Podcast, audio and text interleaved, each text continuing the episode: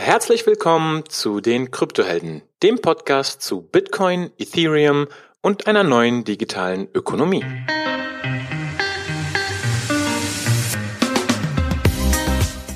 In der heutigen Episode geht es um das Thema Kryptographie. Wir schauen uns den Unterschied zwischen symmetrischer und asymmetrischer Verschlüsselung an, Anwendungsbereiche, Algorithmen und schauen uns die Herausforderungen an. Viel Spaß wünschen dir deine Gastgeber Ono Akpolat und Hunk Tio. So, herzlich willkommen, liebe Kryptohelden. Heute ein gutes Thema. Public and Private Key Cryptography. Ein schwieriges Wort. Onur, hey, sag mal, wie übersetzt man das eigentlich auf Deutsch? Hallo Hung. Wie übersetzt man das auf Deutsch? Man könnte sagen, ähm, asymmetrische Kryptographie, aber ich glaube, Public-Private Key Cryptography ist das geläufigste. Alles klar. Also wir machen ja heute eine kleine Hafenrundfahrt um das Thema herum, damit auch die Einsteiger mal verstehen, hey, wie funktioniert denn das ganz genau dahinter? Ähm, wir gehen nicht zu tief in die Mathematik runter, also elliptische Kurven, hast du mir versprochen, lässt du heute aus. Aber wir, wir, wir machen schon so, dass, dass jeder das Thema mal einordnen kann. Ähm, ohne vielleicht, du hast gerade gesagt Asymmetric, vielleicht fängst du mal an, was, was für Richtung Encryption, also Krypto, äh, äh, Kryptographie gibt's denn? Was für Typen gibt's denn da? Genau, also wir haben ja, wir haben ja letztes Mal Konsensus behandelt, die Trilogie, und deswegen machen wir diesmal etwas einfaches Kryptographie. Aber ähm, Kryptographie ist sehr, sehr viel. Und wir haben gesagt, als allererstes schauen wir uns mal die Public äh, Private Key Cryptography an, die sehr, sehr häufig äh, in Verbindung mit Kryptowährungen genutzt wird. Und ja, stellen einfach mal so ein bisschen da, wie du gesagt hast, eine Hafenrundfahrt, wie das funktioniert. Und ich würde mal starten mit, bevor wir in die asymmetrische äh, Kryptographie eingehen, können wir uns ja mal die symmetrische Kryptographie oder Encryption anschauen. Bei der Symmetric Cryptography gibt es ganz klassisch einen Secret Key. Ja? Also man erstellt quasi einen äh, sicheren Code und encodiert die Informationen, die man einer Person oder einer Maschine schicken möchte mit diesem Secret Code. Also ich möchte dir jetzt was schicken. Das Problem dabei ist aber, ähm, verschiedene ähm, ja, Partizipanten oder Akteure lauschen in unserer Kommunikation. Das ist zum einen der Internetprovider, äh, vielleicht äh, snifft jemand meine Pakete in meinem WLAN, vielleicht ist das NSA in Frankfurt an irgendeinem Switch. Also das wissen wir nicht. Das heißt, ich möchte Sicherheit haben und encodiere meine Informationen mit diesem Secret Key. Du kannst diese Information dekodieren mit auch diesem Secret Key, genau demselben Secret Key. Das Hauptproblem dabei ist jetzt, wie bekomme ich den Secret Key zu dir? Damit du diese Information dekodieren kannst. Denn wenn ich dir das jetzt per E-Mail schicke, dann kann ja jeder theoretisch darauf zugreifen, der die Pakete oder die Logs lesen kann.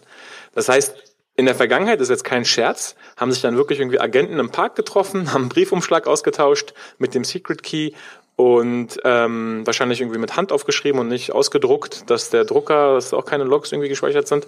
Ähm, und dann konntest du eben von dem Zeitpunkt an alle Nachrichten dekodieren, die ich mit diesem Secret Key encodiert habe. Das ist symmetrische, äh, ja. Das heißt, das heißt eigentlich so, sowohl für die Verschlüsselung als auch für die Entschlüsselung wird der gleiche Code genutzt. Ja, das ist deshalb genau. symmetrisch. Das heißt, so wenn wenn du den weißt und ich den weiß, äh, dann dann dann können wir es äh, entsprechend uns uns äh, die Kommunikation machen, aber es ist derselbe Schlüssel. Und wenn man den einmal hat, dann äh, kann man das entsprechend äh, äh, entschlüsseln und, und teilhaben und auch verschlüsseln. Ja? Ganz genau, ganz genau richtig. Und genau, das Problem ist halt, wie tauschen wir diesen Schlüssel initial aus auf eine mhm. sichere Art und Weise, ohne uns jetzt vielleicht über tausende Kilometer hinweg ähm, treffen zu müssen. Das ist so das Hauptproblem. Ja. Und genau aus diesem Grund ist asymmetrische Kryptographie entstanden. Und Asymmetrische Kryptographie ist letztendlich mathematisch nur das Erzeugen einer, einer Einwegfunktion. Also ähm, komplexitätstheoretisch sagt man auch, es ist sehr, sehr leicht zu erzeugen, aber sehr, sehr schwer umzukehren. Und das, glaube ich, ähm, da, da leuchten jetzt bei vielen, äh, leuchtet jetzt bei vielen irgendwie eine Birne auf, weil das kennt man vom Mining, das kennt man vom irgendwie von der Public-Private Key Kryptographie, auf die wir jetzt eingehen. Und das ist letztendlich eine One-Way-Hashing-Function. Das ist asymmetrische Kryptographie. Genau, also es geht, es geht um den Hash. Vielleicht erklärst du den Hash nochmal. Was, was, ist, was ist ein Hash? Ich würde es sogar noch einfacher machen. Also bevor wir, bevor wir jetzt auf den Hash eingehen, ähm, noch viel simpler. Jeder, okay. jeder hat ja wahrscheinlich einen Briefkasten. Und alle Menschen auf der Welt, theoretisch, oder zumindest die DHL in Deutschland oder Hermes, wie auch immer, ähm, kennen den Ort dieses Briefkastens, nämlich eure Adresse. Und jeder kann da einen Brief reinmachen. Aber nur ihr habt quasi den Schlüssel und könnt den Briefkasten öffnen. Ja, wir gehen mal jetzt nicht darauf ein, dass man den aufknacken kann oder so. Ähm, und das ist letztendlich auch wie eine, wie eine Art ja, Metapher zur Public-Private Key Cryptography, denn euer Briefkasten ist quasi äh, in dem Beispiel euer, euer Public Key und euer Schlüssel ist euer Private Key und jeder kann euch Nachrichten schicken und ähm, in diesen Briefkasten werfen und jeder weiß, dass er euch gehört, aber nur ihr könnt ähm, diese, auf diese zugreifen mit eurem Schlüssel. Das ist quasi eine Analogie, wie das, äh, wie das funktioniert. Und jetzt können wir mal auf die, auf die zweite Frage eingehen. Was ist ein Hash oder, oder was funktioniert der überhaupt? Und zwar funktioniert das wie folgt. Ähm, wir bleiben mal bei dem Beispiel, bevor wir jetzt auf Kryptowährung eingehen. Wir beide möchten sicher Nachrichten austauschen. Also Onur und Hung möchten gern kommunizieren auf eine sehr, sehr sichere und private Art und Weise. Ähm, das ist übrigens nicht weit dahergegriffen. Ich meine, heutzutage jedes zweite Chrome-Plugin, es snifft euren Traffic mit. Also ihr seid in Public Wi-Fis, nutzt vielleicht kein, kein VPN. Und wenn man da halt nicht verschlüsselt kommuniziert, dann wird äh, allein euer, euer Traffic, alleine die URLs, wenn eure URLs quasi äh, mitgelesen werden, aus wenigen hundert oder tausend URLs können eineindeutige Profile gebildet werden, die nur euch zuzuordnen sind. Also man muss sich wirklich vorstellen, das ist das ist ein sehr sehr wichtiges und sensibles Thema und jetzt nicht so äh, random weit hergegriffen. So kommen wir wieder zurück. Also wir möchten Nachrichten austauschen. Ähm, wir beide erzeugen ähm, einen einen Public-Private Key Pair. Ähm, wie das funktioniert, können wir jetzt mal ignorieren. Wir könnten zum Beispiel ein Seed-Set haben oder wie auch immer. So, wir haben jetzt ein Public-Private Key Pair und wir beide geben uns jetzt unsere Public Keys. Du gibst mir deinen Public Key und ich gebe dir meinen Public Key.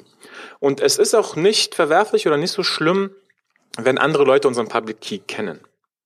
Was ich jetzt mache ist, ich sende eine Nachricht zu dir und verschlüssele diese Nachricht oder encodiere diese Nachricht mit deinem Public Key, ja, den ja jeder kennt. Und dadurch, dass wir, gehen wir nochmal zu den Anfang, gesagt haben, dass das eine One-Way-Hash-Function ist, ähm, ist es sehr, sehr einfach, ähm, diesen, diese Verschlüsselung zu erstellen mit deinem Public Key. Es ist aber sehr, sehr schwierig, diese umzukehren. Wenn nicht, ja, fast unmöglich. Und Du hast aber den Private Key, das heißt, für dich ist es sehr, sehr leicht, das zu dekodieren. Denn das ist ja der ganze Sinn von Public, Private Key Cryptography. Das heißt, jeder, der eine Nachricht mit deinem Public Key encodiert, ähm, verschlüsselt diese, sodass keiner diese mehr lesen kann, außer du mit deinem Private Key, denn du kannst diese wieder entschlüsseln. Und andersrum genauso kannst du mir was schicken oder andere Leute können mir was schicken mit meinem Public Key ähm, encodiert und ich kann diese Nachrichten dekodieren mit meinem Private Key.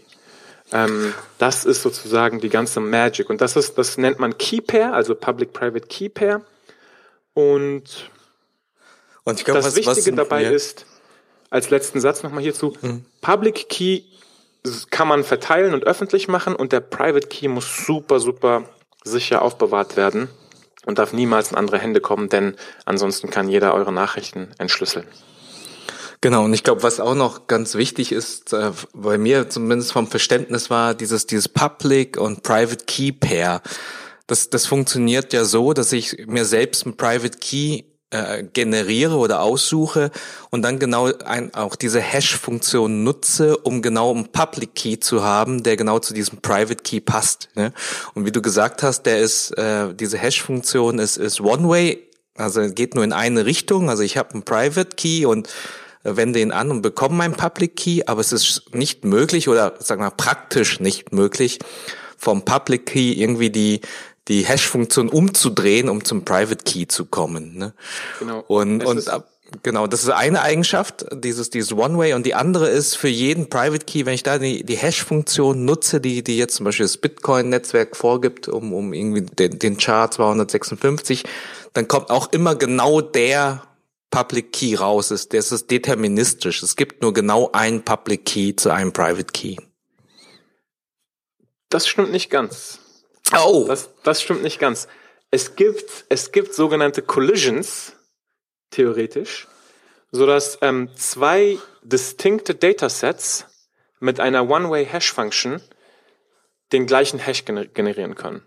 Das ist sehr, sehr selten, aber in der Theorie ist es quasi eine Collision, eines der Probleme. Ähm, wir gehen mal jetzt, wir machen mal jetzt so ein bisschen den Bogen zu den Kryptowährungen äh, und den Krypto-Anwendungsfällen. Ähm, und ich habe da zwei Beispiele ähm, oder zwei Anwendungsfälle, wo sich das materialisiert. Zum einen eben die Public Key Encryption und zum zweiten die Digital Signatures, digitale Signaturen. Und fangen wir mal mit dem ersten Beispiel an. Also, du schickst ja ähm, jemandem äh, auf seine Wallet-Adresse ja, zum Beispiel Bitcoin. Und ein Punkt, den wir hier auch letzte Mal, ähm, den wir auch nochmal ähm, ja, besprechen sollten, wie genau Wallet-Adressen funktionieren, ist, der Public Key ist nicht genau gleich die Wallet-Adresse. Der, die Wallet-Adresse ist quasi eine gehashte Form vom Public Key. Also die Wallet-Adresse wird vom Public Key generiert. Die ist ja ähm, bei Bitcoin, glaube ich, 160 Bits. Und der Public Key ist 256 Bits. Ähm, es ist quasi wieder Mathematik, aber vielleicht zum Merken, Wallet-Adresse ist nicht gleich Public Key, aber wird aus dem Public Key generiert. So, ich schicke dir jetzt ähm, Bitcoin auf deine Wallet-Adresse. Und nur der Besitzer dieser ähm, Wallet-Adresse mit diesem entsprechenden Public Key kann diese ähm, dekodieren und withdrawn oder irgendwie transferieren. Das heißt, ähm, du nutzt in erster Linie oder beziehungsweise wenn ich dir Bitcoin schicke, nutze ich überhaupt erstmal meinen Private Key, um diese Nachricht zu signieren und zu sagen, ich broadcaste jetzt dem Netzwerk, dass ich Onur ähm, diese Bitcoin an Hung schicke, an diesen, an diese Wallet-Adresse. Und dann sind die quasi, wenn es akzeptiert wird und authentisch ist, weil ich die mit meinem Private Key signiert habe, sind die bei dir. Und dann könntest du quasi darauf zugreifen. Und weil immer wieder so Konfusion herrscht, liegen die Coins auf dem Wallet, wo liegen die Coins, bla bla bla. Die Coins liegen nicht auf dem Wallet, das ist wirklich wichtig. Die Coins liegen als UTXO, also Unspent Transaction Output, liegen die ja auf, de, auf dem Ledger quasi ähm, auf deine auf deine Adresse hin zeigend. Also quasi, die sind quasi, muss ich vorstellen, vorher waren die in meinem haben die zu mir gezeigt als UTXO und ich habe diese jetzt als Input benutzt und dir geschickt und jetzt liegen die bei dir. Das heißt, das alles, was passiert ist, ist, wenn du jetzt withdrawn willst oder transferieren willst, kannst du diese neuen Bitcoin, die in der UTXO liegen, in der Unspent ähm, Transaction Output liegen, kannst du diese wieder als Input benutzen und an eine andere Adresse schicken. Und deswegen liegen die nicht auf dem Wallet, denn ja, die liegen, die liegen quasi auf dem, auf dem Ledger und jeder hat eine Kopie dieses Ledgers, jeder hat die Historie dieses Ledgers, deswegen Blockchain und deswegen weiß quasi jeder, wer was zu welchem Zeitpunkt besitzt. Deshalb Aber Wallet ist eigentlich der falsche Begriff, gell? Da, da stellt man sich irgendwie aus der alten Welt kommen vor, da, da liegen ja auch die Geldscheine und die Coins drin, ja in meiner Geldbörse. Aber das ist eigentlich eher so, eigentlich eher ein Schlüsselanhänger, das Wallet, ne? Was, was so die, die, die Keys verwaltet und, und äh, die Coins tatsächlich liegen, so wie du sagst, halt in, äh, über diese UTXO eigentlich im Netzwerk selber drin, ne? Genau. Die, und werden dort protokolliert oder im, im Ledger sind das, sind die nachgehalten. Also Wallets sind für mich zwei Sachen. Ähm, zum einen die Wallet-Adresse, glaube ich, ist ja geläufig. Das ist eben die gehashte Form deines Public Keys wo jeder äh, Bitcoin hinschicken kann. Und dann gibt es die Wallet Software und das ist quasi wie ein Schlüsselanhänger. Das ist einfach nur ein Private Key, Private Public Key Management Tool sozusagen. Mhm. Ähm, mit ein paar Funktionen, das irgendwie sich an das Netzwerk connected, wenn du eben ähm, dekodieren kannst, dass es eben äh, Transaktionen durchführen kann und so weiter. Ja. So, und der zweite Punkt, Digital, Digital Signatures, ähm, also die sind natürlich miteinander verbunden, aber ich habe es jetzt mal so, also alles, was wir heute sagen, ist mega äh, oversimplified, ja, ähm, übersimplifiziert oder sehr, sehr stark heruntergebrochen. Und echte äh, Kryptografen oder Mathematiker dürfen das ruhig auseinandernehmen. Das ist okay. Ähm, aber Digital Signatures ist einfach nur, ich kann mit meinem Private Key eine Nachricht äh, ans Netzwerk broadcasten sozusagen. Und jeder sieht ja für diesen Public Key dass ähm, diese kryptografisch nachvollziehbar ist. Ja? Also wenn jetzt eine Bitcoin-Wallet-Adresse äh, irgendwo ist mit einer Million Bitcoin, dann könnte der Besitzer theoretisch, ähm, also entweder macht man quasi einen Satoshi-Test, er schickt einfach 0,001 Satoshi irgendwo hin, oder aber er ähm, ähm, ja, signiert einfach eine Nachricht mit seinem Private Key und schreibt eben da etwas rein, was nur er hätte schreiben können. Und da kommen wirklich auch die Anwendungsfälle, also wie man Krypto nutzen kann. Ja, mal ein anderes Beispiel, ähm, so Besitztümer klären. Ja, man könnte als Autor zum Beispiel den gesamten Buchtext nehmen, diesen eben hashen, in die Bitcoin-Blockchain schreiben, bevor man das Buch veröffentlicht hat. Und wenn man dann das Buch veröffentlicht und jemand kommt und sagt, nee, das Buch habe aber ich geschrieben, dann könnte man sagen, hey, guck mal hier, vor drei Wochen habe ich hier eine Transaktion in die Bitcoin-Blockchain geschrieben mit äh, dem Buch-Content gehasht. Ähm, wie, wie, wie sollte ich das dann haben, wenn es da im Buch ist? Also es gibt einfach Anwendungsfälle, wie man Besitztümer klären kann auf, einer, auf einem Hochsicherheitsledger wie Bitcoin, was für mich der Anwendungsfall ist, ähm, die durch Kryptographie enabled werden, also ähm, ja geschaffen werden. Hm. Und das sind digitale Signaturen. Und ich habe dir versprochen, wir gehen in dieser Folge nicht in Elliptic Curves rein, da müsste ich mich auch noch mal viel mehr darauf vorbereiten. Aber grundsätzlich können wir mal über so Algorithmen sprechen, die in, in diesem Zusammenhang oft verwendet werden. Wie bei Bitcoin zum Beispiel haben wir eben Elliptic Curve Cryptography oder Elliptic Curve Digital Signature Algorithms, also ECDSA. Ähm, diese sind eben sehr, sehr effizient und ja, ich glaube, wir können gar nicht so tief rein, aber wenn man, wenn man so ein bisschen Mathe in der Schule hatte und sich einfach ein Koordinatensystem vorstellt, ja, dann ist der, dann ist der Private Key quasi eine Elliptic Curve, also eine Funktion. Und der Public Key ist einfach ein Punkt XY auf, auf dieser Kurve. Ja, also die Elliptic Curve sieht ja ganz witzig aus. Ähm, die, die fängt quasi oben rechts an, geht runter, dann nach links runter in den negativen Bereich, dann wieder nach rechts. Also keine Ahnung, wie ich diese Form beschreiben soll per Audio, aber visuell kann man sich das eigentlich mal äh, anschauen. Und der Public Key ist einfach ein Punkt auf dieser Kurve. Ja, das ist einfach so mal super High Level, super simplifiziert, wie das funktioniert. Drei andere mal zu nennen. Es gibt äh, RSA, also RSA, das ist die Rivers Shamir Adelman Version. Dann gibt es äh, DH, also DH, die Diffie-Hellman. Und dann gibt es DSA, äh, Digital Signature Algorithms. Und bei den vorherigen beiden sind es tatsächlich die Namen der, der Forscher, die an diesen Algorithmen gearbeitet haben. Und ja, DSA, nochmal eine andere Variante. Also das sind so Algorithmen, die verwendet werden in der asymmetrischen Kryptographie. Und wir haben jetzt ein Beispiel gemacht, wo ich dir eine Nachricht schicke oder du mir. Wir haben jetzt Kryptowährungen betrachtet, aber es gibt viel, viel mehr Anwendungen. Äh, wenn ihr mit dem Browser auf irgendeine HTTPS-Seite geht und SSL oder TLS nutzt, ähm, dann, dann findet auch ähm, Encryption statt. SSH, wenn man sich ja irgendwie über ein Terminal sich mit einem Server verbindet, da findet es statt. Wir kennen es von den E-Mails, PGP oder GPG Encryption. Ja, also jeder kann mir ähm, eine E-Mail schicken mit meinem, meinem Public Key sozusagen und nur ich kann diese E-Mails entschlüsseln. Äh, und natürlich tausende andere Kryptowährungen, ähm, die wir ja alle kennen. Jede einzelne auf CoinMarketCap. ja, cool. Ähm, das sehen wir schon. Das ist kein, kein ganz neues Thema, sondern schon, schon einige Jahre. Aber jetzt gewinnt es irgendwie so an, an Bedeutung, weil jetzt halt Werte hin und her geschickt werden. Ja, vorher, ich sag mal in Anführungszeichen nur nur nur E-Mails und jetzt jetzt sind da sind da äh, richtige Assets dran und ich glaube, das ist ganz gut, wenn man dann so dahinter blickt und schon so ja die Grund äh, so ein Grundverständnis davon hat. Ich glaube, es, sind zwei, ja, ich glaube, ja. es sind zwei Themen. Ähm, zum einen wir sind ja jetzt gerade so in der Dekade der Regulierungen. Wir haben GDPR, also ähm, DSGVO, glaube ich, die Datenschutzgrundverordnung. Und Facebook hat irgendwie tausende Data Leaks. Wir dürfen eigentlich keinem zentralisierten Provider mehr trauen. Und letztens habe ich ein richtig cooles Chrome-Plugin gesehen. Ähm, ich habe gerade Chrome-Plugins verteufelt und jetzt äh, nenne ich ein cooles Chrome-Plugin. Aber was das Chrome-Plugin macht, ist, es verschlüsselt deine Nachrichten auf Social Media, sodass das soziale Netzwerk das nicht mehr lesen kann.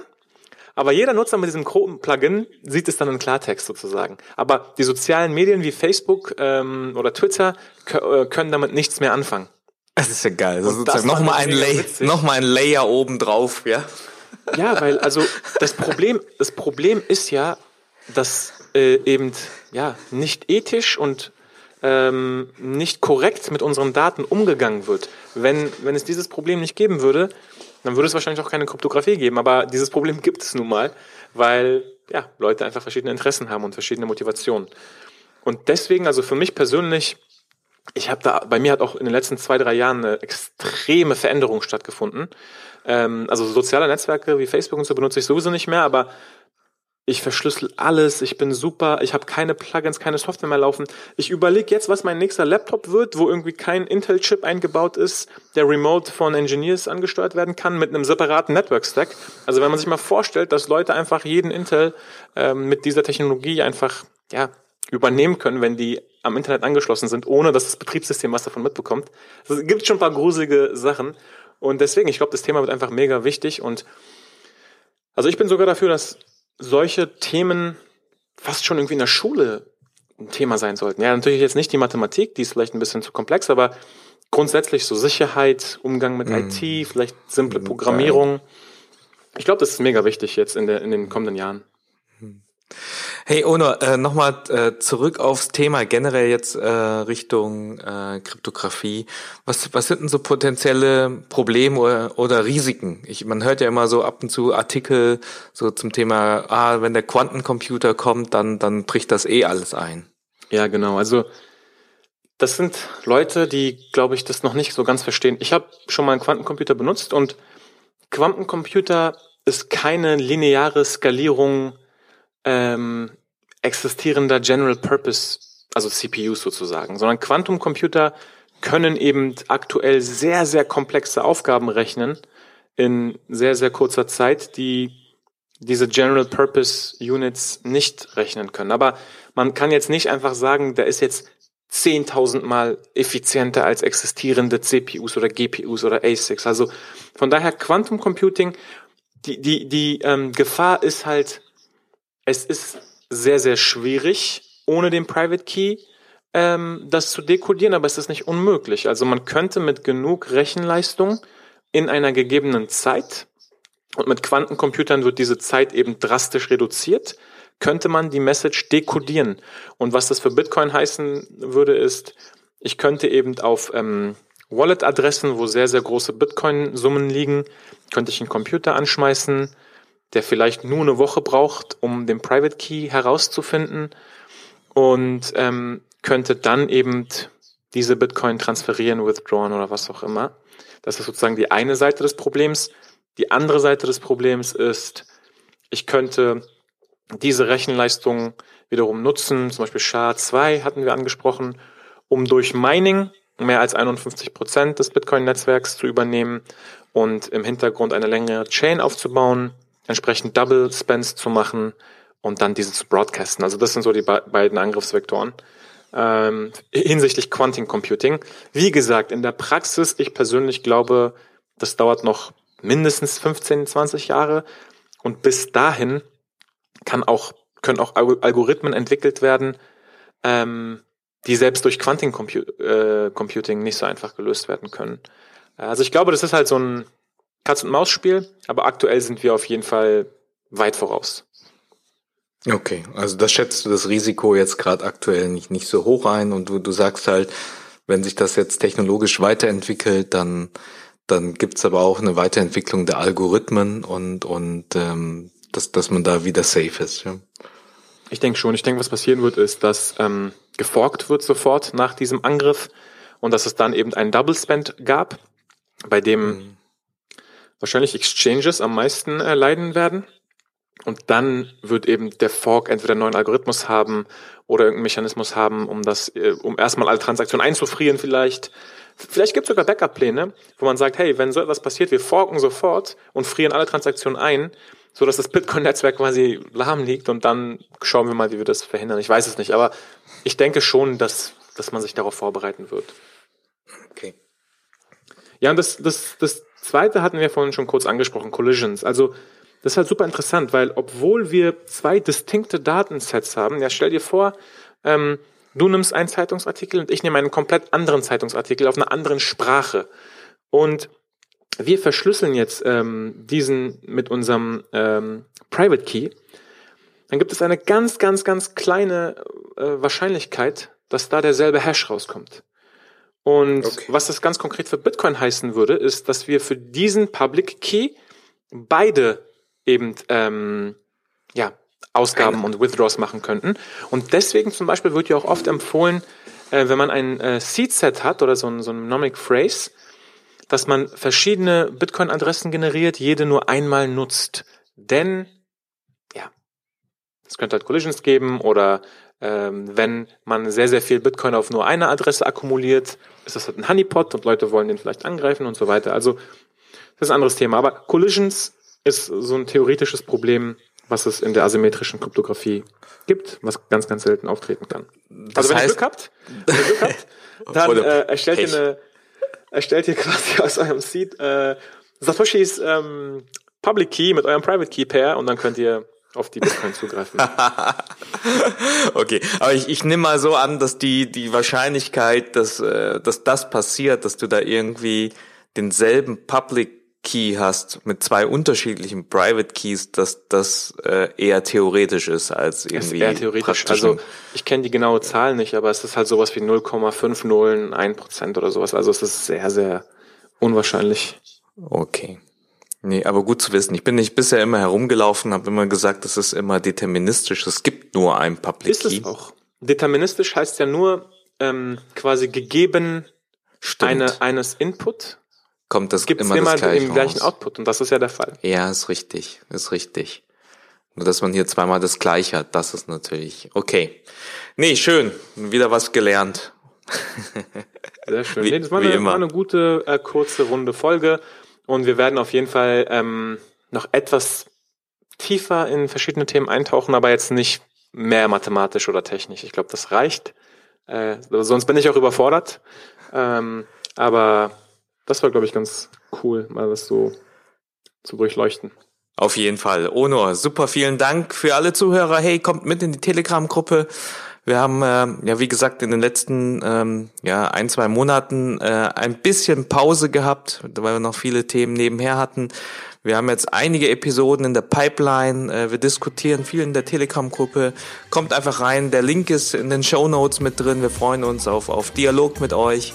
Und ähm, ja, wir hören uns dann einfach in der nächsten Episode. Onur, vielen Dank dir nochmal. Danke, Hung. Bis bald. Ciao.